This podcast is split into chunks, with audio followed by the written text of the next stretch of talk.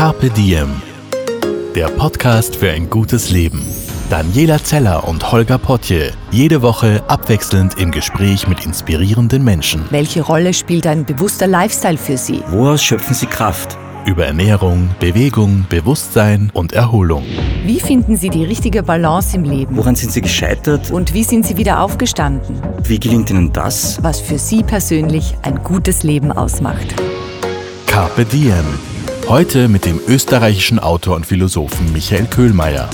Er hat für Carpe Diem einen Text verfasst, der sich mit dem Glück von der Antike bis ins Jetzt beschäftigt. Also dreht sich heute im Podcast viel um alte Philosophen und alles ums Glück. Bevor es losgeht, noch ein kleiner Hinweis zu unserem Kooperationspartner. Wir freuen uns sehr, Unica als Partner der ersten Stunde mit an Bord zu haben. Das ist toll, weil Unica sich bei allem rund um das Thema Vorsorge und Gesundheit echt, echt gut auskennt. Die Mitarbeiter sind kompetent und super freundlich und man fühlt sich einfach gut aufgehoben und beraten dort. Auch wenn man noch keine Idee haben sollte, wie man denn am besten vorsorgt, die nehmen sich echt Zeit, hören dir zu und am Schluss gibt's immer eine Lösung. Hallo und herzlich willkommen, Herr Köhlmeier. Schön, dass Sie hier sind. Guten Tag. Wir möchten uns heute gemeinsam mit Ihnen auf die Suche nach dem Glück begeben und fangen gleich bei Ihnen selbst an. Sind Sie glücklich, Herr Köhlmeier? Äh, ich würde eigentlich sagen, ja, äh, wobei man immer zurückschreckt. Warum? Weil in uns drin ähm, eine Warnung da ist, dass man das Glück nicht herausfordern soll und auch nicht frech behaupten soll, ich bin glücklich, äh, ohne das Ende noch abgewartet zu haben. Das heißt, diese Frage dürfte eigentlich nur im letzten Augenblick des Lebens gestellt werden. Und dann heißt sie nicht mehr bist du, sondern dann müsste sie heißen warst du glücklich. Glück bezeichnet umgangssprachlich ja zwei sehr unterschiedliche Dinge. Ich kann Glück haben durch eine entsprechende Fügung des Schicksals oder ich kann glücklich sein. Eines ist also abhängig von äußeren Umständen, das andere eher intrinsisch. Sie sind ja ein ausgewiesener Kenner der Mythologie. War für beide Arten Glück immer dieselbe Gottheit zuständig? Oder könnte man sagen, externes Glück ist von den Göttern gelenkt, für inneres Glück ist der Mensch selbst verantwortlich? Also wenn ich die griechische Götterwelt anschaue, die griechische Mythologie, so muss ich leider Gottes feststellen, dass es überhaupt gar keine Gottheit gibt, die für das Glück des Menschen zuständig ist, sondern im Gegenteil. Also wenn Sie sich überlegen, Griechenland, das sonnenüberstrahlte Land, am Meer, wunderschön. Früher waren die Inseln ja alle noch bewaldet, das kommt noch dazu, bevor sie gerodet haben. Und dennoch sagt der Philosoph, wenn man ihn fragt, was ist das größte Glück, diese berühmte Antwort darauf nicht geboren zu sein. Das heißt auch also die, der, der griechische Mensch, und das war das Trauma des antiken griechischen Menschen, er wusste, er wird von den Göttern nicht geliebt. Im Vergleich jetzt zum, zum äh, hebräischen Gott, der ja unser Vater ist, der uns erschaffen hat, mit dem wir ein, ein, ein, ein, ein neurotisches Verhältnis haben, der uns hasst und liebt und hin und her, aber immer wir haben ein Verhältnis zu ihm als unser Vater, das konnten die Griechen nicht sagen. Denn Zeus, der oberste Gott, hat die Menschen nicht gemacht. Die Menschen sind gemacht worden von Prometheus, einem Feind der Götter. Also ähm, die Menschen im äh, alten Griechenland, die wussten, wenn sie glücklich sein wollen, dann müssen sie das selber machen. Sie können vor den Göttern das nicht erwarten. Bei Kant gibt es einen prinzipiellen Zusammenhang zwischen Glück und Verantwortung. Sind wir verantwortlich für unser Glück? Wie sieht es mit der Verantwortung gegenüber unseren Mitmenschen aus? Das heißt, ist eine glückliche Gesellschaft eine Gesellschaft, die Verantwortung für die Menschen übernimmt, die in ihr leben? Das ist eine alte Frage, die immer wieder gestellt wird. Äh, die einen sagen, nütze deinen Tag selber. Also carpe diem, mach deinen Tag und das heißt, du bist verantwortlich und es liegt auch in deiner Kraft, glücklich zu sein. Die anderen sagen, der Mensch ist ein soziales Wesen, das doch von seiner Umwelt geprägt ist. Und wenn die Umwelt entsprechend ist, einen Menschen nicht glücklich zu machen, dann hat er keine Chance. Dann kann er nicht glücklich sein. Äh, wahrscheinlich ist es natürlich so, dass von beidem etwas da ist. Und dennoch wissen wir, Also ich, wenn ich an meine Mutter denke, dann, und ich habe sie dann gefragt, wann war so die glücklichste Zeit in deinem Leben? Ja, sagt sie, als du geboren worden bist und so. Und sage ich, ja gut, Mama, das ist alles klar, das betrifft mich und so weiter. Aber wo du selber gedacht hast, du bist ganz bei dir und ganz glücklich. Und da hat sie gesagt, das sei unmittelbar nach dem Krieg gewesen, als sie in der zerbombten Stadt Nürnberg war und dort einen kleinen Job gehabt hat, wo sie gerade über Wasser sich halten konnte. Und wenn sie sagt, es war so herrlich, wenn sie am Abend nach Hause gegangen ist und auf den Mauerkronen der Ruinen balanciert ist und so gewusst hat, es fängt alles von Null an. Also von den, um, von den Bedingungen her ja. war es denkbar schlecht. Das Schlechteste, was man sich vorstellen kann. Eine zerstörte Welt. Also es ist nicht immer so. Wir sehen ja auch, wenn man sehen Bilder von der dritten Welt, wo Kindern im Müll äh, äh, kam und dennoch sehen wir sie lachen. Also zu sagen, die Umwelt bestimmt uns zu 100 Prozent, das kann man nicht sagen. Also es gibt Menschen, die sehen das, das Glas immer halb voll und es sehen sie immer halb leer. Also wir müssen uns damit abfinden, dass einerseits, was uns gegeben ist, uns die Bedingungen schaffen, die Bedingungen sind, um glücklich oder unglücklich zu sein. Aber ob wir dann schließlich glücklich oder un unglücklich sind, hängt dann doch weitgehend von uns selber ab. Aber es klingt jetzt für mich auch ein bisschen so, dass ich sage, ähm, kann man das Glück vielleicht leichter im Reduzierten finden, im ganz Einfachen wieder, in den einfachen Dingen, so wie das jetzt von Ihrer Mutter beschrieben worden ist? Äh, Sie, Sie sprechen einen ganz, ganz wichtigen Punkt an. Ich glaube, wenn, wenn Sie mich fragen, geben Sie mir eine Anleitung, unglücklich zu sein dann sage ich Ihnen, die beste Möglichkeit, unglücklich zu sein, ist, sich eine ganz große Vorstellung vom Glück zu machen. Weil wenn Sie das nicht erreichen, also wenn Sie sagen, ich kann nur glücklich sein, wenn ich ein weltbekannter Rockstar bin, dann ist die Wahrscheinlichkeit, dass Sie nicht glücklich werden, sehr groß. Und das andere, wo man vielleicht zu Unrecht sagt, eine bescheidene Herangehensweise, ich glaube, das ist zu Unrecht, weil äh, wenn wir den Faust lesen und er sagt, sage ich zum Augenblick, bleib stehen. Dann wird er also die Seele, Seele verkaufen. Daraus erfahren wir in einem Augenblick, in kleinen Augenblicken, vielleicht sogar in Augenblicken, die wir, wenn wir sie erleben, im Augenblick des Erlebens gar nicht als Glück empfinden, erst im Rückblick, wenn wir sagen, also damals war ich wirklich glücklich. Also wenn wir nicht darüber nachdenken, wenn, wir's, wenn's, wenn es mit uns geschieht und wir es mit uns geschehen lassen und diesen Augenblick auf etwas ganz Großes ausdehnen unter Umständen, wo wir, wenn wir es einem Dritten erzählen, der sagt, ja, also was war denn das? Also meine Mutter, die ist balanciert auf diesen, aber in diesem Augenblick hat sie so ein, ein, eine Einssein mit der ganzen Welt verspürt, und das ist ein Glück. Also es nicht, es ist ja so schwierig. Wir wollen glücklich sein, und gleichzeitig sagt man uns, wenn du es allzu sehr willst, funktioniert es nicht. Man muss es auf sich zukommen lassen und ja, offen sein. Das klingt dann halt so wie, wie in, in diesen allen diesen Heftchen und, und, und, und was weiß ich, was drinsteht, wie man halt, so Anleitung zum Glück, es gibt keine. Ja. Es gibt keine. Es gibt Menschen, glaube ich, die, die unglücklich geboren sind. Mhm. Und es gibt Menschen, die glücklich geboren sind. Und den haut man auf den Kopf und so weiter und sie stehen auf und lachen. Und andere, die unglücklich geboren sind, passiert gar nichts und sie sind dennoch unglücklich. Vielleicht ist es so. Ist es die Einstellung, die man zur Welt mitbringt? Vielleicht, weil es gibt ja Leute, die immer positiv denken oder gern positiv denken und andere, die immer als das Schwarze sehen in all den Dingen und das Schwierige. Ja, wenn es so ist. Ich glaube, es ist so, aber mein Optimismus verbietet mir zu sagen, wir können nichts ändern. Das verbietet mir mein Optimismus.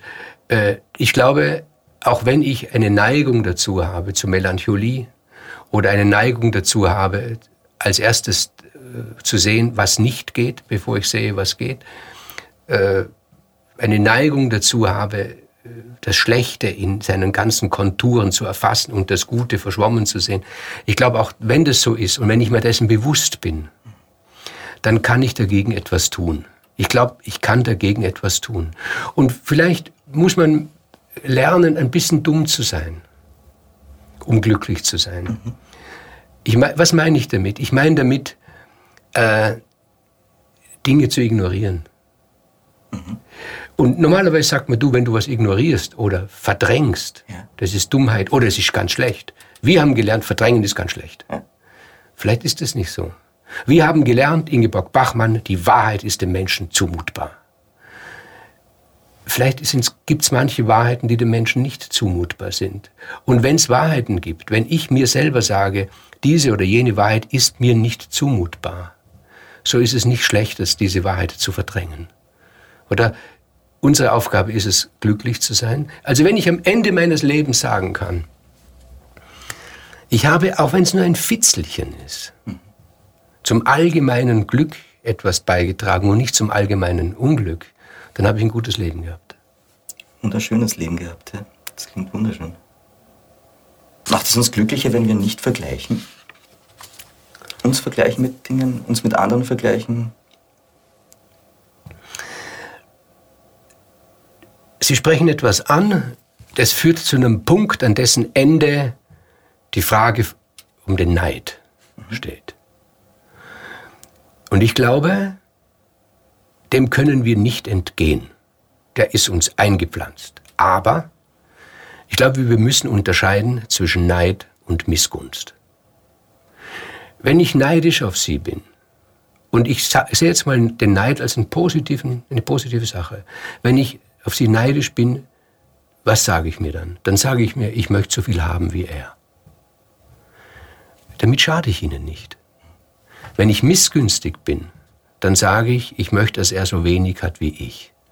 Dann könnte ich ihnen schaden. Aus dem Neid heraus, wenn ich es so definiere, wenn wir uns einig sind, wir können diese Unterscheidung treffen, aus dem Neid heraus kann etwas sehr Positives entstehen. Ich kann mich anstrengen, ich, ich, ich kann Dinge in mir entdecken, die ich vorher, bevor ich mich mit ihnen verglichen habe, noch gar nicht in mir entdeckt habe. Und dann irgendwann einmal sage ich mir, Mensch, ich bin ihm fast eigentlich neidisch. Oder ich, na, Irgendwann sage ich mir, ich bin ihm eigentlich fast dankbar, dass er mir etwas gezeigt hat, was ich noch nicht habe, aber was ich dann in mir geweckt habe. Da sind wir beide hinterher zufrieden. Da sind wir beide glücklich. Vielleicht übertrumpfe ich sie sogar und sie schauen mich dann an und sagen, Mensch, jetzt ist er ja besser als ich, ich könnte, ich möchte auch das haben. Und so können wir uns verbessern im Neid, ohne dass wir uns gegenseitig was antun, sogar nicht einmal, wir werden gar keine Feinde werden. Im Gegenteil, vielleicht erfreuen wir uns aneinander. Bei der Missgunst sieht's anders aus. Die Missgunst kann unter Umständen eine Treppe nach unten öffnen. Und das ist sehr schlecht. Wenn ich sage, ich bin zufrieden mit dem, also ich, ich will mich gar nicht anstrengen, ich, will, ich möchte nur haben, dass der andere nichts hat. Und das ist furchtbar. Sie kennen vielleicht diese alte Anekdote, ein Witz eigentlich, oder? Wo man sagt, vor dem Bauern, da, die Engel betrachten den die ganze Zeit und, und, und die sagen, der liebe Gott sagt, nein, nein, der macht seine Sache unheimlich gut, der darf sich was wünschen. Und der Engel kommt und sagt, Bauer, du kannst dir was wünschen. Und der Bauer sagt, ja, was? Ja, was du willst, ja. Auch ein Traktor, ja, selbstverständlich. Der Bauer sagt, gut, lass mich einen Tag drüber nachdenken. Am nächsten Tag kommt der Engel wieder und der Bauer sagt, ich weiß, was ich mir wünsche. Ich wünsche mir, dass die Ziege vom Nachbarn verreckt. Das heißt, er wünscht sich gar nichts Gutes für sich, sondern etwas Schlechtes für den anderen. Und das ist nicht gut. Wir waren vorher bei Verdrängen und Wahrheit. Äh, laut Kant ist es eine der höchsten Pflichten, stets die Wahrheit zu sagen. Sagen Sie immer die Wahrheit? Natürlich nicht. Natürlich nicht. Also Sie, vielleicht erinnern Sie sich alle an den Präsidentschaftswahlkampf, äh, wo Benita äh, Ferrero Waldner irgendwann einmal das, was jedem passieren kann, das kann man ihr nicht vorwerfen. In, dem, in der Stresssituation eines Interviews gesagt hat, sie hat noch nie gelogen. Und als ich das gesehen habe im Fernsehen, habe ich mir gedacht, oh je, jetzt hast du die Wahl verloren. Weil das weiß jeder Mensch, dass er, dass jeder Mensch schon gelogen hat. Und der, der Kant, der, der, das ist völlig verrückt eigentlich von ihm. Und jeder würde das sagen. Das ist, er hat einen kleinen Aufsatz geschrieben, der, ich weiß nicht genau, wie er wortwörtlich heißt, der Titel, aber man äh, über, darüber, ähm, hat darüber sich Gedanken gemacht, ob man auch aus Menschenliebe lügen darf. Und er sagt nein. Also dieses Beispiel, dein Freund ist bei dir, der Mörder klopft an die Tür, du weißt, er sucht deinen Freund und will ihn töten und er fragt dich, ist der da? Und du weißt, er ist da. Selbst in dieser Situation darfst du nicht lügen, sagt Kant. Und er begründet es dann auch noch. Und dort versteigt er sich dann wirklich meines Erachtens in, in, in eine Kasuistik, die nicht mehr nachvollziehbar ist. Er sagt, denn angenommen, dein Freund hat gemerkt, dass der Mörder kommt und ist durch die Hintertür abgehauen auf die Straße und du sagst, nein, er ist nicht da, der Mörder dreht um und geht und trifft ihn auf der Straße und ermordet ihn, dann trägst du zumindest eine Teilschuld, weil du hast gelogen, du kannst, man kann dir etwas vorwerfen. Wenn er deinen Freund umbringt in deiner Wohnung, weil du nicht gelogen, kannst du sagen, ich habe mir nichts vorzuwerfen. Und wir wissen, jeder weiß instinktiv, sein, das Gewissen des, unau, des gewissenmäßig unausgebildeten Menschen sagt dir, das ist verrückt. Weil das Leben ist ein höheres Gut als in diesem Augenblick die Wahrheit. Ja. Muss man ein guter Mensch sein, um glücklich zu sein? Das geht ja auch wieder. Kant sagt er ja auch ja. Und zwar moralisch im Sinne der Gesellschaft. Naja, das war ja schon in der Antike ähm, eine, eine Diskussion. Ähm, und viele Moral, viele Moralüberlegungen äh, seit der Antike gehen davon aus, du kannst eigentlich nur glücklich sein, wenn du, wenn du auch ethisch im Einklang bist. Ich glaube, wenn man die Welt betrachtet, dann müssen wir so pragmatisch sehen und pragmatisch denken und so nüchtern, dass es nicht unbedingt der Fall ist. Also man kann ja das Exempel machen, vom Gegenteil, sind ähm, Menschen, die immer der Meinung sind und auch immer moralisch richtig handeln und gut handeln, sind die glücklich. Und umgekehrt sind diejenigen, die permanent die Moral brechen, unglücklich. Da müsst, das sind so viele Fragen, die sich eröffnen. Was heißt die Moral brechen? Wir wissen zum Beispiel, nicht nur aus der Literatur, wir wissen es aus dem Leben, es gibt Menschen, die sind vollkommen korrekt. Den kann man nie irgendwas nachweisen. Und trotzdem mag man sie nicht. Nicht, weil sie korrekt sind, man mag sie einfach irgendwie nicht, weil sie keinen Charme haben. Es gibt Halodri ersten Ranges, die ihre Frau betrügen, die ihre Freunde betrügen, die dort ein bisschen was abzweigen und so weiter. Trotzdem sind sie beliebt, weil sie so etwas wie Charme haben. Mhm. Und, und dann fragen wir uns, was ist es? Was ist, ich will es gar nicht ableiten davon, weil Charme, das sagt sich so schnell, ist ein charmanter Kerl.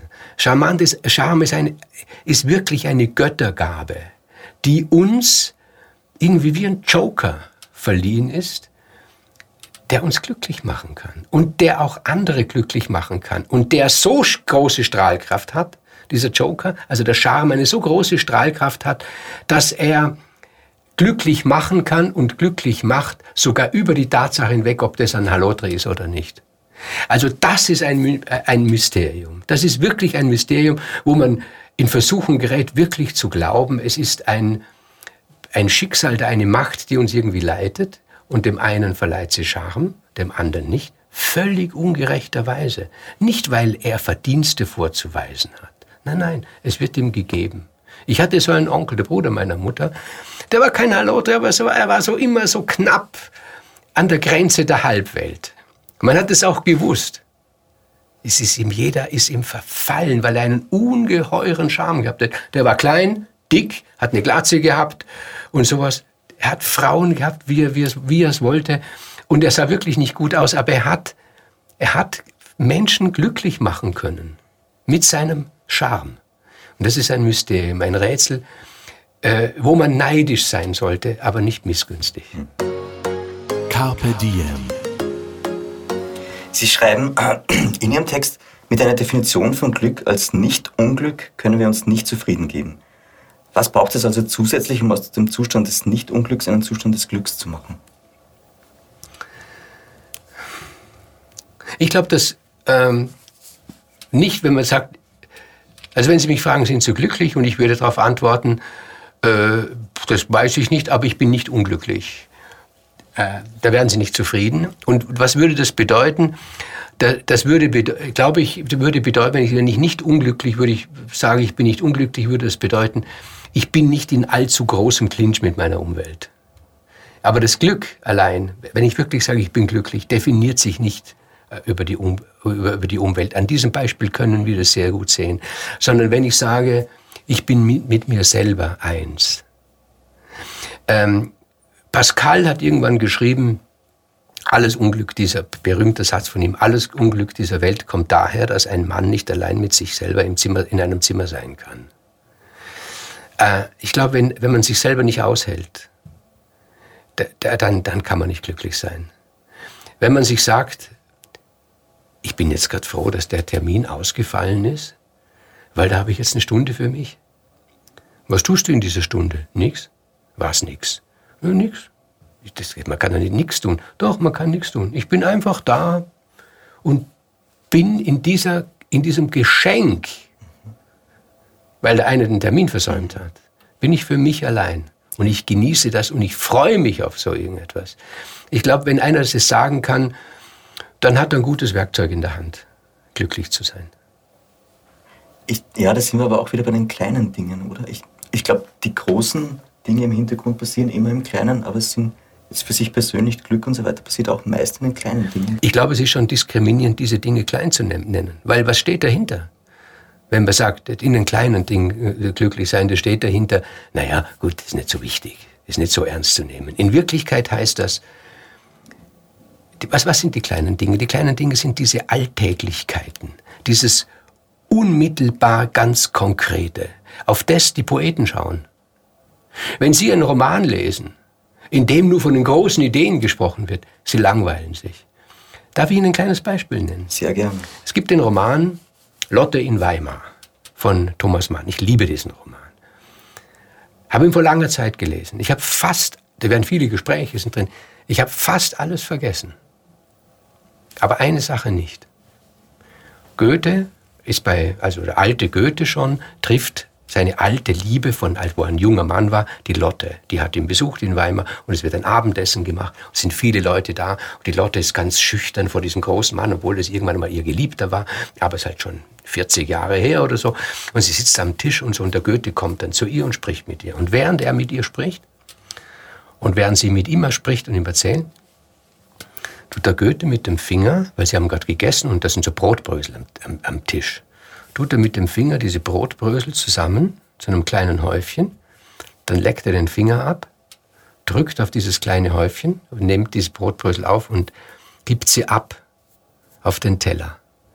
Das würden Sie mir dazugeben, das ist im Zusammenhang mit diesem Roman vielleicht das Unwichtigste des Unwichtigen.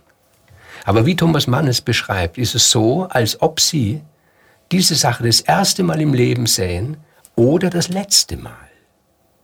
Und wenn ein Dichter wie der Thomas Mann, wenn es ihm gelingt, sowas vollkommen Unwichtiges, Kleines zu dem Sinnbild des Lebens überhaupt zu erheben, dann ist es nicht klein, sondern ist es ganz groß. Und, und ein, ein, ein, ein Poet, ein Dichter wie Thomas Mann lehrt uns zu sagen, es sind nicht die kleinen Dinge, sondern wenn wir in den Dingen selber das gesamte Leben entdecken. Und das ist vielleicht im Augenblick des Glücks. Dass wir im Augenblick, wenn wir sagen, jetzt sind wir glücklich, entdecken wir in, in den Ding an sich das ganze Leben. Dann ist das nicht klein, sondern dann ist es ganz groß. Und dann sehen wir auch, es gibt keine kleinen und großen Dinge, sondern wenn sie das Leben enthalten und uns das Leben zeigen, ist alles groß. Ist Glück eine Entscheidung, wie, wenn ich Sie richtig verstanden habe, den, der Philosoph Demokrit nahelegt? Und wenn ja, wie radikal ist dieser Gedanke eigentlich? Wie nah sind wir dann an, du bist selber schuld, wenn du nicht glücklich bist? Oder auch einem Satz, den Menschen mit Depressionen oft zu hören bekommen, reiß dich halt ein bisschen zusammen. Ja, das ist wieder so eine, so eine schwierige Frage. Also, wir hätten es wahnsinnig gern, wenn das Glück von unserer Entscheidung abhängt. Wobei ich dort, bleiben wir mal kurz bei der Entscheidung, wobei ich äh, im Laufe meines Lebens zu der Auffassung gekommen bin, es ist gar nicht wichtig, wofür wir uns entscheiden. Das ist zweitrangig, sondern dass wir uns entscheiden. Dass wir überhaupt eine Entscheidung treffen. Können Sie das genauer erklären? Es gibt natürlich Entscheidungen, dort kann man wirklich sagen, die eine, in die eine Richtung geht die Katastrophe, in die andere äh, kommt, kommt die, die Glückseligkeit. Das gibt schon. Meistens können wir das erst im Hinterher, im, im Nachhinein entscheiden. Vorher können wir das nicht entscheiden. Und in, in Lebensentscheidungen, wie man sagt, ich glaube, das ist eine, das haben sich, haben sich Dramatiker ausgedacht, dass es die großen Entscheidungswege im Leben gibt. Als wenn ich mich sage, ja, ich habe mich damals entschlossen, diese Frau zu heiraten. Und es ist eine große, glückliche Ehe daraus geworden. Ich war aber knapp davor, damals eine andere Entscheidung zu treffen. Gott sei Dank habe ich die nicht getroffen, weil es wäre ein unglückliches Leben geworden. Woher weiß ich das? Ich weiß es nicht.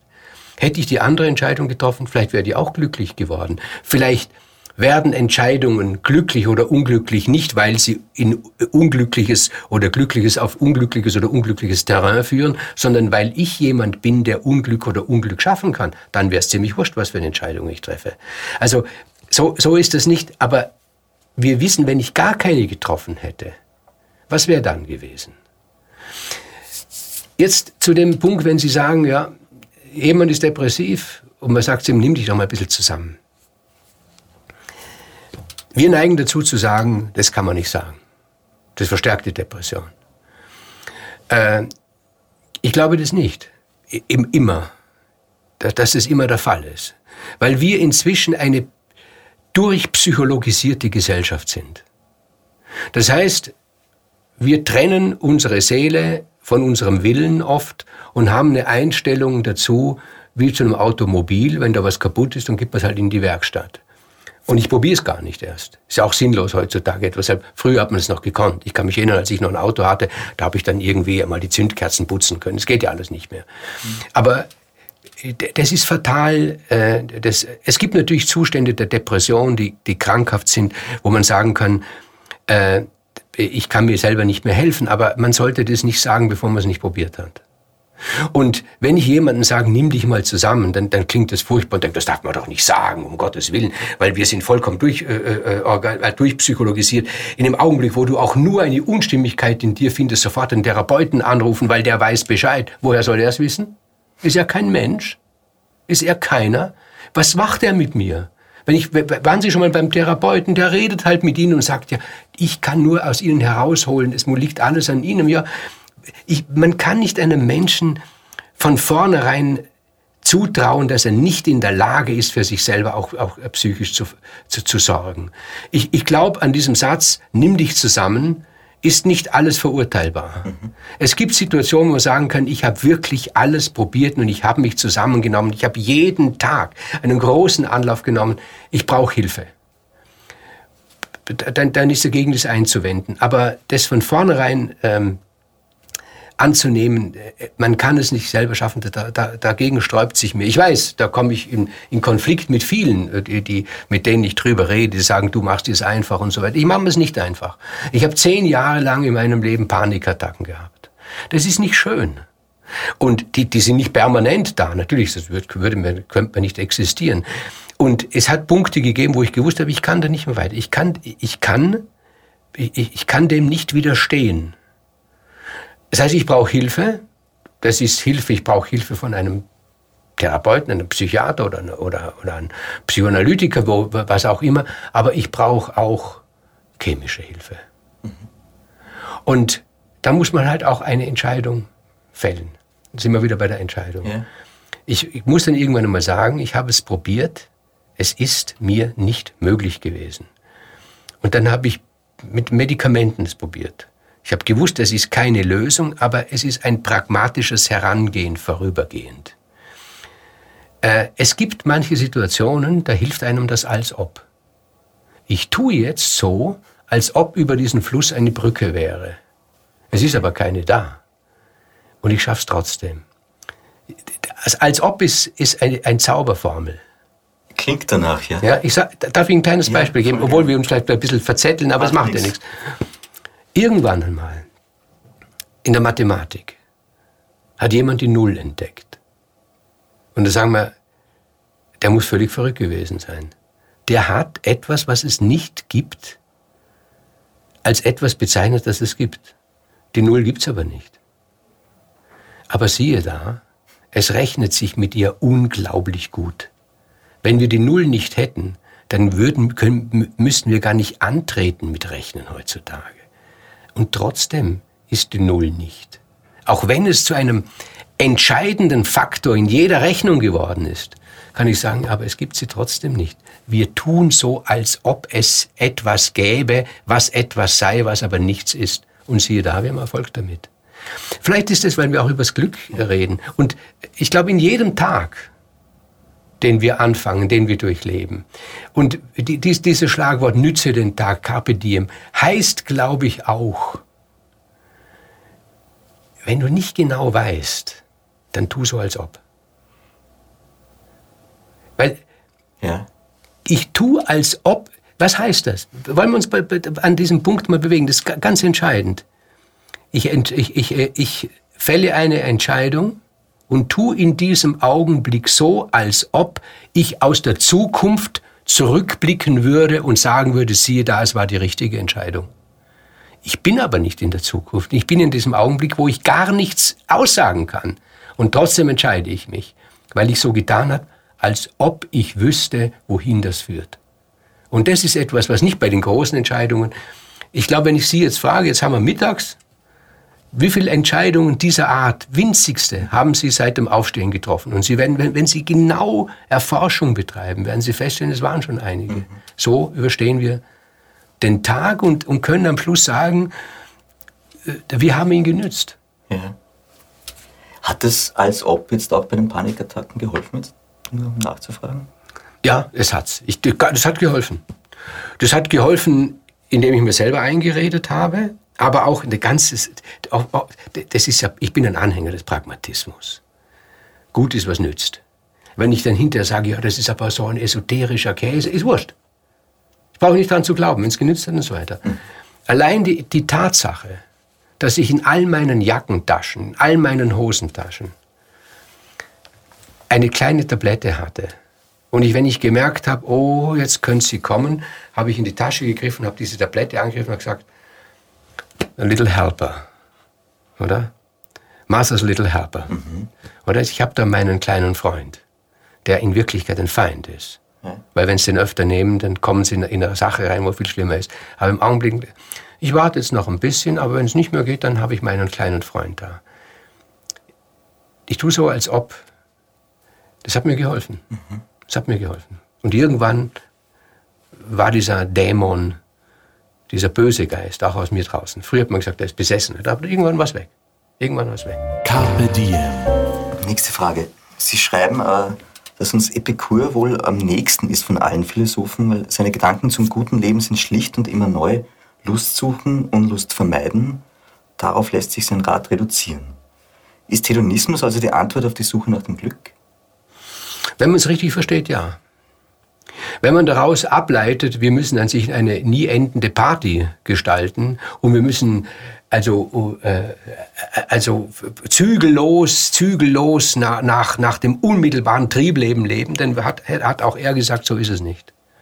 So ist es nicht. Wir müssen uns, äh, wir, wir wissen alle, dass, dass, dass, dass nach, einem, nach einem gewissen Zeit des zügellosen Lebens äh, der schwarze Hund dasteht.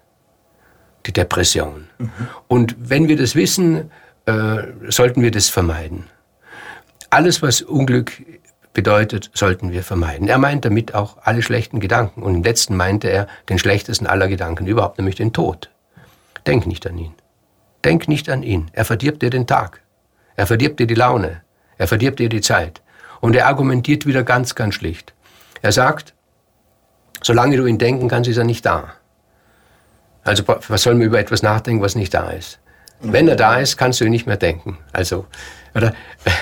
Wir, wir wissen natürlich, der Tod ist ja nicht das Problem. Äh, der Tod ist nicht das Problem, das ist etwas Abstraktes. Das Problem ist das Sterben. Wie sterben wir? Mhm. Und mit dem Tod verbinden wir einen anderen Gedanken. Werden wir ausgelöscht? Werden wir vergessen? Wird es so sein, als ob wir nie gewesen wären? Und wir haben Angst vor dem Gedanken, es könnte ein Zustand eintreten in der Welt, weil die geht ja weiter, als ob wir nie gewesen wären, dass das uns sagt, dein Leben war völlig umsonst, war für die Katz und war völlig sinnlos. Und die Antwort darauf, das Leben braucht dir nicht für deine Nachfahren sinnvoll gewesen zu sein, sondern nur für dich in dem Augenblick, in dem, dem du lebst. Mit diesem Gedanken ähm, müssen wir fertig werden. Also wir sind ja nicht der Homer, nachdem äh, 2800 Jahre immer noch gerufen wird, den man immer noch gerne liest und liebt. Wir sind nicht der Goethe, wir sind nicht der Mozart und nicht der John Lennon, sondern wir sind halt so die kleinen Scheißer, die wir sind. Aber für uns selber sind wir doch das Wichtigste. Und sich mit dem zu begnügen, fällt vielleicht schwer. Und da sind wir wieder bei der Entscheidung, aber vielleicht müssen wir dann irgendwann einmal relativ bald, nicht so weit hinausschieben im Leben, müsste man sich mit diesem Gedanken abfinden und auch mit ihm zufrieden sein. Da haben wir ein nächstes Stichwort. Glück und Zufriedenheit. Ja. Das kommt dann noch, das wäre die Abschlussfrage gleich. Aber ähm, ich wollte jetzt nochmal nachhaken so, ähm, mit der lebenslangen Party, was Sie gesagt haben. Also die maßlose Begierde als, als Quelle des Unglücks eigentlich. Ja? Und Maßhalten und Bescheidenheit wäre so die Parole, nach der es gehen würde. Wir leben aber in einer Welt des immer mehr. Als wenn man auf die Wirtschaft schaut, auf unsere Gesellschaft, die wollen ja immer mehr und du musst alles optimieren und noch mehr Gewinn machen und so weiter. Das kann ja nicht gut gehen am Ende des Tages. Dieses Optimieren, das haben Sie ja schon angesprochen vorher, wo Sie gesagt haben, vergleichen. Da ist es ja mit schon drin. Und dem Optimieren heißt, äh, auf welches Ziel hin optimiere ich mich denn? Nämlich auf diese Vorbilder, die mir vor, vorgelegt werden. In, äh, jetzt, es ist halt alles zweischneidig. Ich kann auch sagen, es ist sehr gut, Vorbilder zu haben. Ich finde es schon. Wir sind wieder beim Neid. Einem, dem ich nacheifern kann. Ich will auch so werden wie er oder zumindest halb so gut wie er. Das ist ja, das ist ja gut. Wenn, wenn dieses Optimieren zu einem Zwang wird, wenn es zu einem individuellen Zwang wird, dann, dann weiß man, der gehört in die Psychiatrie. Der, der ist, oder das ist, das ist krankhaft. Zum Beispiel Leute, die unter Magersucht leiden, die haben so einen ganz individuellen, in sich verschlossenen Optimierungswahn. Wenn dieser Optimierungswahn aber aus diesem Konkon des Individuums ausbricht und zu einem gesellschaftlichen Wahn wird, dann könnte man die Diagnose stellen, wir leben in einer wahren Gesellschaft. Und das ist, das ist dann schon sehr bedrohlich. In, in, in vieler Hinsicht bedrohlich, weil erstens mal, wie kann man sich als Individuum aus dieser wahren Gesellschaft lösen, befreien? Ist schon unglaublich schwierig, weil wir sind halt keine Monaden, wo man sagen kann, ich lebe für mich allein. Manche können das, gehen in den Wald, werden Einsiedler, das können wir, die kennen wir aus Mythen und Sagen und Märchen und Geschichten, der hat das gemacht und sowas. Aber persönlich kennen wir eigentlich keinen, fast keinen. Also wir sind eingebunden, wir sind soziale Wesen. Das ist sehr, das ist, das ist sehr, sehr schwierig. Und es ist natürlich auch, also es ist für das Individuum schwierig, in einer wahren Gesellschaft zu leben. Und für die Gesellschaft natürlich auch. Es ist wie ein Taumel hin zum Abgrund würden, würden wir sagen. Wir, es ist unheimlich bequem und es ist, äh, es ist toll, wenn man, wenn man alles sofort zack, zack, zack in Plastiksacken reintun können und wir tun sie auch jeden Tag. Alles, was ich hier mich umsehe, ist irgendwie aus Kunststoff und so und dann hören wir entsetzlich, ein Wal ist gefangen worden, der 40 Kilo Plastik in seinem Bauch drin hatte. Aber das ist unseres. Das ist dann irgendwie ein Zwischenergebnis einer wahren Gesellschaft irgendwo da. Wir wissen in keiner Zeitschrift drin, wo Models abgebildet sind oder schöne Männer abgebildet sind, ist die Wirklichkeit abgebildet. Oder wir entdecken in der Spur, die das Leben schlägt, nicht mehr die Schönheit. Also eine Falte, wo man sagen muss, endlich habe ich eine, weil die zeigt meinen Leuten ja, dass ich gelebt habe, wird wegretuschiert. Es schauen alle Menschen irgendwo gleich aus. Darf ich eine kleine Geschichte erzählen? Ich war, vor vielen Jahren war ich mal war ich in Ohio und habe dort einen Professor kennt, mit dem war ich befreundet an der Universität, war, war ich auch dort eine Zeit lang. Und als wir am Anfang waren wir in der, waren wir in der Mensa gesessen und dann kam ein, ein, ein, ein, eine junge Studentin an unseren Tisch und hat den Professor irgendetwas gefragt.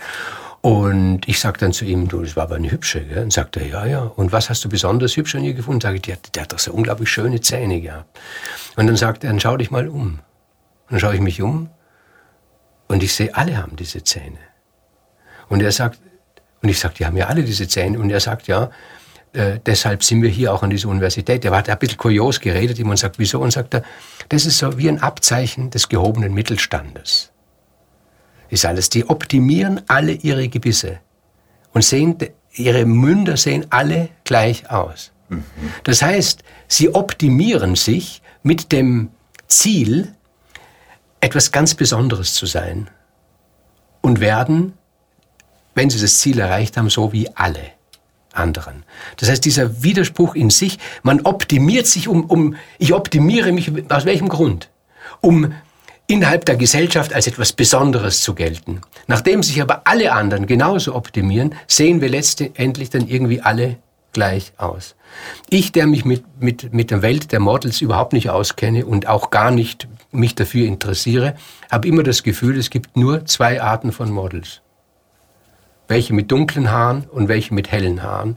Und alle haben sie schlecht gelaunte Gesichter, während sie auftreten, schauen aus, als ob sie gerade einen Zorn hätten und sehen für mich alle gleich aus. Ich habe gedacht, wenn ich die vom Laufsteg runter in dieser, wie sie geschminkt sind, nachher hinten auf der Straße treffe, ich könnte, ich könnte sie nicht unterscheiden. Ja. Ich wüsste nicht, wer wer ist. Aber gleichzeitig ist ja ihr Ziel, uns vorzumachen, ich bin ganz einmalig. Alle blicken mich auf ein, also der ist ja völlig einmalig. Der ist praktisch der John Lennon des Aussehens. Und dann sehen sie alle gleich aus. Also in diesem Widerspruch sind wir, dass diese Optimierungsgesellschaft zwar vermeintlich alles auf ein höheres Level äh, hebt, wo aber sämtliche äh, Unterschiede vollkommen liquidiert sind. Es gibt keine Unterschiede mehr. Und insofern sind wir dann überhaupt nicht mehr unterscheidbar und sind am untersten Ende der Leiter angekommen, von der wir nach oben steigen wollten. Das ist diese, diese Widersprüchlichkeit. Carpe Diem. Äh, wir waren vorher bei der Unlust, also das eben Lust suchen, Unlust vermeiden.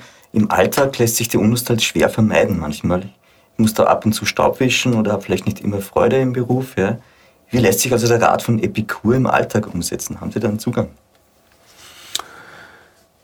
Wenn mich, also mit dem Staub, da, da sprechen Sie äh, also einen großen Kummer äh, von mir an, muss ich sagen. Ich, ich, ich habe ähm, mein Arbeitszimmer und, und meine Bibliothek steht voll von Sachen. Das heißt, wenn sie voll von Sachen äh, steht, ist die Oberfläche, gemessene Oberfläche, irrsinnig groß. Ne? Zwischen jedem einen Bruch ist es ein bisschen höher als das andere und so weiter. Überall kann sich Staub absenken. Wenn mich der so sehr stört, dass er mich unglücklich macht, dann sollte ich ihn wegtun. Äh, wenn ich vor meinem Schöpfer stehe eines Tages und ich sage zu ihm, du tut mir leid, ich bin nicht dazugekommen, die Romane zu schreiben, die ich wollte, weil ich mein Zimmer abstauben musste, glaube ich, dass er mit mir weniger Freude hat, als wenn ich sage, ich bin nicht dazu gekommen, mein Zimmer abzustauben, weil ich Romane schreiben musste. Also stelle ich mir die epikureische Frage, was macht mich im Augenblick glücklicher? An meinem Roman zu schreiben, das ich nicht müsste, oder mein Zimmer abzustauben, was vielleicht doch ziemlich gut wäre, weil ich ja dann immer niesen muss, wenn ich rein bin. Und ich nach Abwägung aller Überlegungen drauf komme, es macht mich glücklicher, an meinem Roman geschrieben zu haben, und zwar nur ein bisschen glücklicher, dann sollte ich den Roman schreiben und sollte darauf pfeifen, Staub zu, zu saugen. Soll sagen, dann, dann verstaubt halt mein Zimmer, ist doch wurscht. Wen stört denn das? doch nur mich. Und wenn ich sage, ich lasse es mich einfach nicht stören. Ich bin gut gefahren mit diesem Rezept bisher. Aber Sie würden natürlich, wenn Sie mein Arbeitszimmer besuchen, sagen, und wenn Sie es näher anschauen, es ist ziemlich verstaubt. Aber Sie müssen es ja nicht näher anschauen. Und wenn es Sie stört, dann sage ich ja, dann gehen Sie halt raus und schauen sich was anderes an. Ich glaube, so meint es Epikur. Er meint es im Tagtäglichen. Nicht in den großen Entscheidungen, in den großen Dingen oder sowas, sondern in diesen winzig kleinen äh, Täglichkeiten. Oder? Was einen am anderen, was stört einen einem anderen? Der hat so eine Art und Weise, sagt die Ehefrau, mein Mann hat so eine Art und Weise, sein Butterbrot zu schmieren. Äh, es stört mich. Da muss ich dann abwägen. Was wird mich jetzt glücklich machen, glücklicher machen? Ihm das zu sagen, ihn zu kränken und drei Tage Streit? Oder einfach zu sagen, gib dich damit ab. Es ist halt so eine Sonderheit, die er hat. Und sich vielleicht selber zu betrachten, was habe ich für eine Sonderheit? Man, man gerät dann auch leis, langsam so, und das habe ich jetzt das Gefühl, in so Fahrwasser rein einen Weisen spielen zu wollen. Aber das meint der Wikurga. Man muss kein Weiser sein. Man muss einfach abwägen und Entscheidungen treffen. Was macht mich in diesem winzig kleinen tagtäglichen Augenblick glücklicher? Was macht mich unglücklicher? Habe ich meinen Tag genützt, wenn ich zwei Stunden Staub gesaugt habe? Oder hätte ich ihn besser nützen können? Und wenn ich mir hinterher das vorrechne und sage, also der Staub ist weg, aber der ist ja in, in einer Woche wieder da, dann hätte ich ihn doch gleich sein lassen können und hätte stattdessen vielleicht eine halbe Seite geschrieben. Welche Entscheidung ist dann besser? Wie habe ich den Tag besser genützt? Alles klar. Letzte Frage. Die Zufriedenheit gilt als die kleine Schwester des Glücks. Ist sie für den Alltag vielleicht relevanter? Ja, ich glaube, ich glaub, das ist vielleicht so. Ich glaube, das ist vielleicht so. Man sagt ja auch, die Langeweile ist die kleine Schwester des Unglücks. Oder ich sage das jetzt. Und dann, wenn man sich genauer anschaut, diese zwei Schwestern, merkt man plötzlich, dass das sogenannte Unglück eine Tochter der Langeweile ist unter Umständen und gar nicht die Schwester. Und vielleicht merkt man auch, wenn man es jetzt ins Positive wendet, dass das Glück ein Söhnchen, ein Sohn der Zufriedenheit ist. Die Zufriedenheit ist ein, ein langer Zustand. Das Glück ist vielleicht ein Augenblick.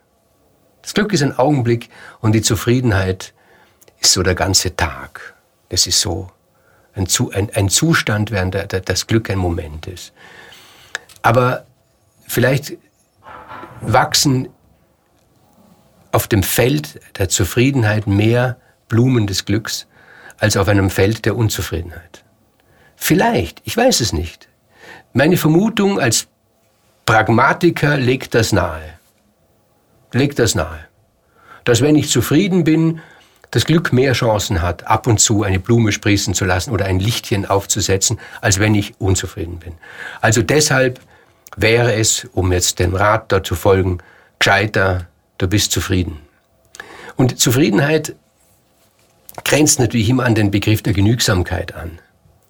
Oder Zufriedenheit, weil ich bin, wie, was, was wir ganz am Anfang besprochen haben, der, der beste Weg, unglücklich zu sein, ist das Glück möglichst groß zu malen.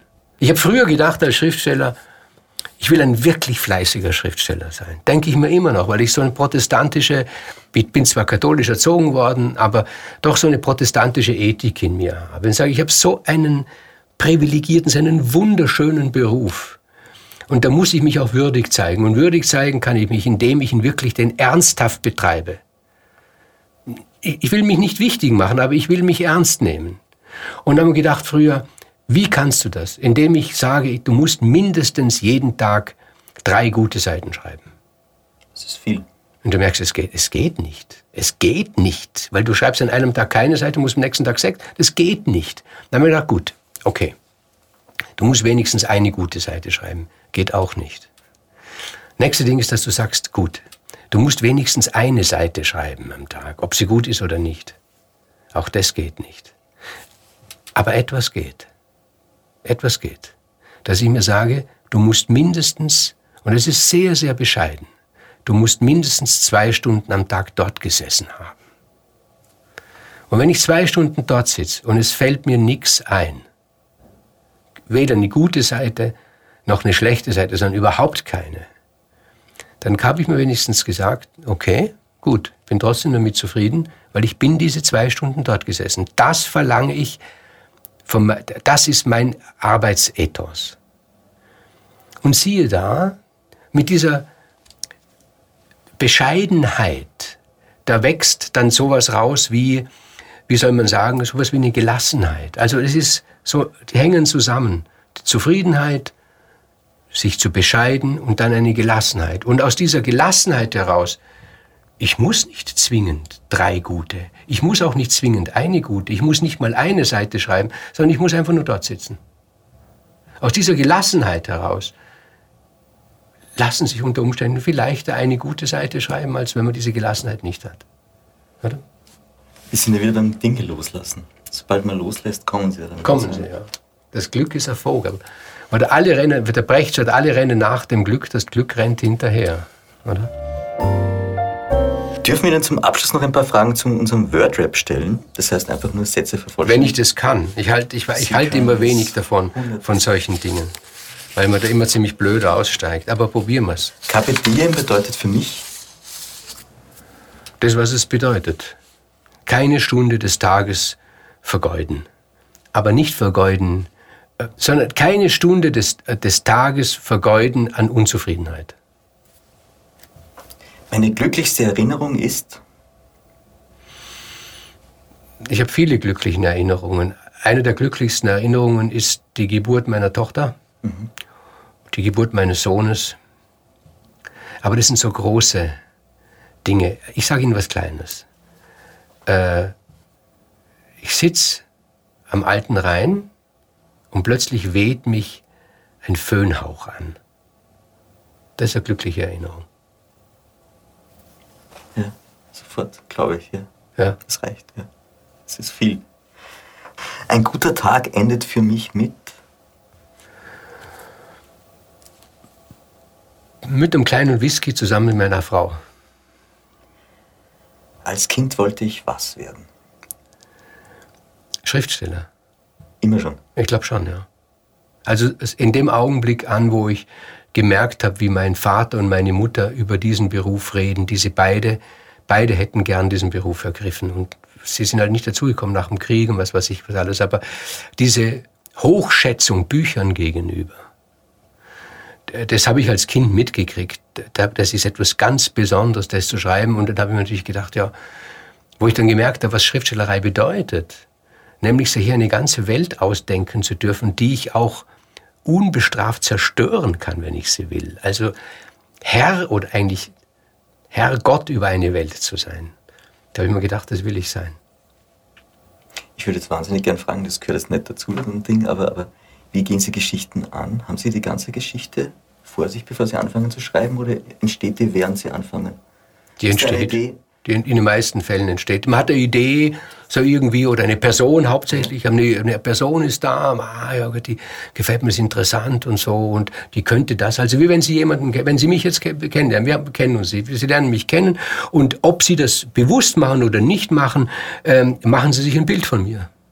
Und ein Bild heißt, auch eine kleine Geschichte unter Umständen. So irgendwie, was könnte werden, was wird, und so irgendwie. Und dann würden wir uns näher kennenlernen und so. Und dann würden sie weiter Geschichten, also Vorstellungen von mir machen und die würden immer präzis, präziser werden, je näher wir uns kennenlernen. Und irgendwann würden sie glauben, jetzt kann ich ziemlich genau berechnen, was er tun wird in der nächsten Zeit. Und in den meisten Fällen stimmt es, aber manchmal kann es dann plötzlich sein, dass er was ganz was anderes tut. Und so ist beim Schreiben auch. Also, wenn ich wüsste am Beginn der Seite, wie sie endet, dann wäre der Dampf raus dann, dann, dann wäre die Neugierde raus. Und ich glaube, wenn, ich glaube, das merkt der Leser genau. Und der, der Leser ist ein Snob. Der Leser braucht sich keine, äh, keine Rechenschaft abzulegen. Braucht er nicht. Sondern er merkt plötzlich, es wird langweilig. Warum? Weil es im Auto selber langweilig gewesen ist. Ich glaube, das sickert in die Buchstaben rein. Wobei lernen Sie am meisten über sich selbst? Ja, ich, ich glaube auch, ich glaube beim Schreiben beim Schreiben selber und beim Reden über das Schreiben. Das große Lebensglück besteht für mich darin, dass ich eine Frau habe, die auch Schriftstellerin ist.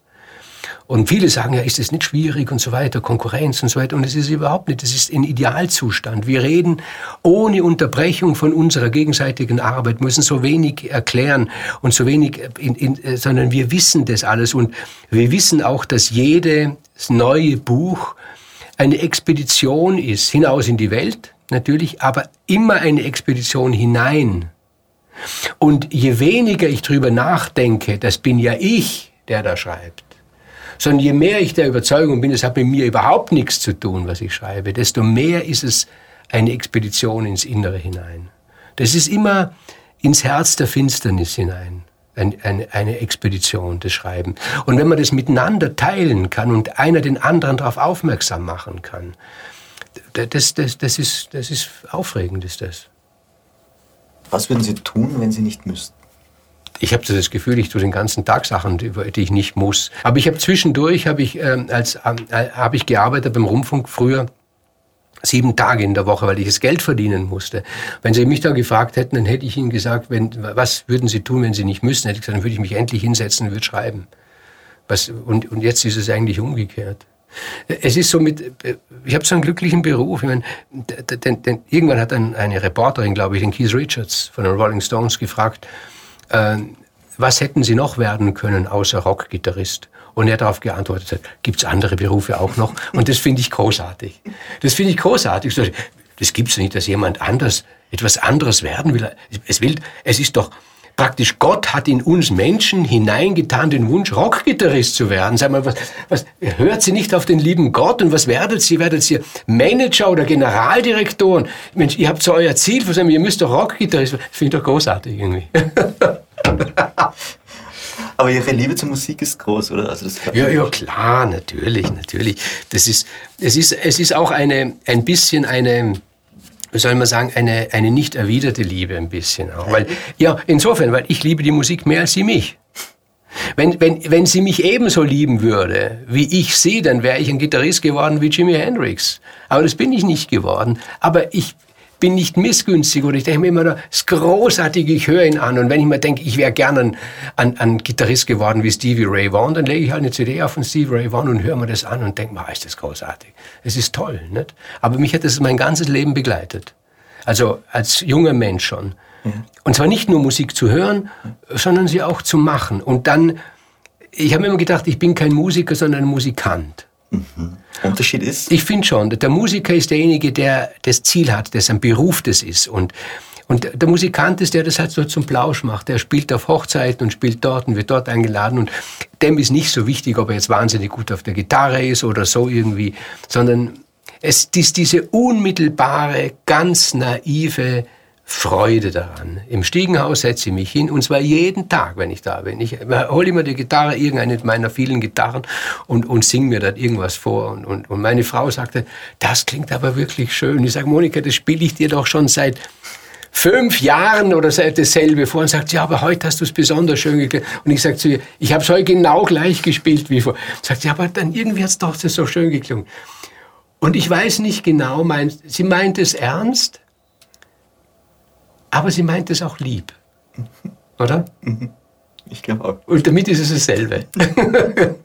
Gibt es noch irgendwas so Begeisterung sportmäßig oder irgendwas, wo Sie sagen, da geht Nein, das, ich bin ja kein sportlicher Mensch. Ich gehe, ich gehe, weil ich mich irgendwie ein bisschen fit machen will und, und, und, und, und nicht so früh sterben will, gehe ich halt joggen und so. Und, und das muss ich auch tun, äh, aus gesundheitlichen Gründen. Und das tue ich auch gern, weil sich so beim Joggen das Hirn so klärt. Mhm. Ich habe manchmal, wenn ich Probleme habe beim Schreiben, sage ich, ja, das tue ich morgen früh beim Joggen lösen. Und es gelingt dann ja auch oder sowas. Aber ich habe mir äh, als junger Mensch hätte es schon, äh, äh, es hätte eine Alternative gegeben zur Schriftstellerei. Allerdings nicht so, erst dann später, als ich so, so 18, 17, 18 war, und äh, nach der Matura, äh, da, da habe ich mir gedacht, eigentlich möchte ich Maler werden. Ich habe mich auch an, angemeldet bei einer, bei einer Kunstakademie und, und dort, dort haben, haben sie so, so viel verlangt. Es war dann so viel Vorbereitung gewesen, habe mich dann auch anders beworben. Aber das habe ich auch immer gerne getan, gezeichnet und gemalt. Und ich bin äh, froh, dass es ein Bereich ist, ähnlich wie die Musik, äh, den ich weitgehend frei von Ambitionen gehalten habe. Also da habe ich keinen Optimierungsstress. Das habe ich beim Schreiben schon. Beim Schreiben will ich immer besser werden und das ist mein Beruf. Aber dort habe ich das Gefühl, ich, ich, ich lasse den, den, den Stift in meiner Hand oder den Pinsel in meiner Hand so fahren, wie er halt ist. Und ja, das ist, ja, gefällt mir ganz gut. Ja, aber ich muss nicht haben, na, da könnte ich ja nicht eine Ausstellung draus machen. Brauche ich nicht zu denken, sondern das mache ich so aus der Ambition, halt wie ich schon seit fünf oder zehn Jahren dieselben Riffs auf der Gitarre spiele. Und dann sagt die Monika zu mir, sagt, Mensch, die Monika sagt auch zu mir, sie ist auch bildnerisch tätig. Aber die Monika ist ein, ein, ein Genie im Loben. Das ist wunderbar. Das gibt's wenig. Das ist eine ganz große Gabe. Loben ohne schön zu tun. Nicht so, wenn ich, wenn, wenn, ich, wenn, wenn ich sie lobe und sie wissen, ja, das sagt er jetzt halt nur, dann ist es nichts wert. Aber wenn sie es wirklich glauben und es auch glaubwürdig ausgedrückt, die sagen, Mensch, hast du da was Schönes gezeichnet, das ist doch unglaublich. Darf ich das haben? Ich mache einen Rahmen außen herum. Sage ich, ja gut, Monika, mach das. Und sie macht das, aber sie ist ein wirkliches Genie im Loben. Das ist großartig. Ja, das ist ja. Superheldenfähigkeit, glaube ich. Ja, ja, ich glaube auch. Ich glaube auch, ja. Was würden Sie wagen, wenn sich Ihre Risikobereitschaft über Nacht verzehnfacht hat? Dann würde ich eine Reise durch Afrika wagen. Noch nie gemacht? Habe ich noch nie gemacht. Weil? Weil die Risikobereitschaft zu gering ist. Vielleicht. Sie müsste sich dann, glaube ich, schon vielleicht hätte ich es als junger Mensch eher gemacht, da war halt Afrika viel weiter weg. Alles war, in, als, als, als ich 20 war, war alles riesenweit weg. Weil jetzt hat unser Sohn, unser Jüngster, der hat eine Zeit lang in Portugal gewohnt und seine Freundin ist eine Spanierin, die fährt mindestens einmal im Monat nach Spanien, fliegt sie hin und er fährt auch hin und so weiter. Das ist ganz nahe Portugal in Spanien. Ich, als junger Mensch war ich einmal in Portugal also im Auto hingefahren, da waren wir dreieinhalb Tage unterwegs. Das war so weit, so eine Strecke gibt's auf der Welt heute gar nicht mehr, wie damals das war. Und Afrika, das war ja, das war ja wieder Mond. Mhm. Ne? Aber das würde ich gerne. Also da gibt es einen Faszinationspunkt. Ja, das ist es. Also viel mehr als Südamerika oder, oder, oder, oder Asien oder so, durch Afrika. Und zwar wirklich von der Spitze, von Norden nach Süden, von Osten nach Westen. Diesen Kontinent, den, den würde ich gerne erfahren. Also begreifen im wörtlichsten Sinne. Haben Sie einen Lieblingswitz? Ja, habe ich schon. Der wechselt natürlich immer wieder. Ähm, ich habe zwei große Favoriten, zwei. Aber ich darf nur einen haben. Nein, Sie dürfen beide erzählen. Darf ich beide erzählen? Ja. Darf ich beide? Also gut, zuerst den kürzeren. Der ist ein bisschen sophisticated vielleicht, aber ich weiß nicht. Äh, die Giraffe trifft den Dinosaurier und sagt, sag mal, hat dich der Noah auch angerufen? Der Dinosaurier sagt, na wieso? Ah, oh, vergiss es, sagt die, die Giraffe. und der längere Witz ist, ein bisschen länger, Zwei jüdische Attentäter stehen an der Straße und sie wissen genau, Punkt 12.30 Uhr fährt Adolf Hitler im Auto da vorbei, steht da drin im Auto, sie haben die Bombe dabei und wenn er bei ihnen passiert, werfen sie die Bombe und die Sache ist erledigt. Sie stehen, das ist natürlich naturgemäß sehr aufgeregt, so Uhrenvergleich, 12.28 Uhr, kommt er, kannst schauen mal, siehst du schon irgendwas? Nein, ich sehe noch nichts. Aha, 12.29 Uhr, aber jetzt müsste man langsam sehen. Ich sehe noch nichts aha, Nervosität steigt, 12.30 Uhr, also der ist auch immer total pünktlich, ist immer noch nichts da. 12.31 Uhr, 12.32 Uhr, sagt der eine, es wird ihm doch nichts passiert sein. Aber Sie können sehr gut Witze erzählen. Das sind meine Lieblingswitze. Um jetzt mal, um Lob auszusprechen. Ich finde es wahnsinnig schwierig, einen Witz gut zu erzählen. Ich meine, ein Witz ist ja auch was, was Großartiges. Es ist, in Pillenform. Ein Drama. Kein Roman, aber ein Drama in Pillenform. Ne? Das ist, ich, ich bin ein großer, großer Bewunderer von so Witzen. Und jetzt gerade für jüdische Witze gibt es ja unglaublich viel, oder? Was wären Sie lieber? Lungenkrank oder ein Milliardär? Ja, natürlich lungenkrank. Weil inzwischen gibt es so unheimlich viele Mittel gegen Lungenkrankheit, aber jeder Milliardär stirbt. Das ist ein jüdischer Witz, oder? Die sind, die sind schon sehr, sehr, sehr verdreht. Da frage ich mich, wie, wie merken Sie sich die Witze? Ich merke mir es ja eh nicht. Also, ich merke mir ja eh nicht. Was, wie viele Witze in meinem Leben schon mir erzählt worden ist, wo ich mir gedacht habe, den merke ich immer bis ans Ende der Zeit und dann hat man den nächsten Tag schon vergessen. Aber es ist, ich glaube, Lachen ist sehr gesund. Das ja, na sicher. Das halt dann jung. Ja. Aller, aller, und das ist versprochen, allerletzte Frage. Sind Sie der Mensch, der Sie gerne sein möchten? Im Großen und Ganzen ja. Aber ich möchte schon sagen, nicht ein klares Ja, sondern im Großen und Ganzen ja. Schon. Schon. Aber das wird wahrscheinlich jeder sagen. Und wenn nicht, ich glaube, dann, wenn man sagt, ich würde wirklich ernsthaft sagt, ich würde gern mit jemand anders tauschen, dann, dann äh, müsste man sich Sorgen machen um denjenigen.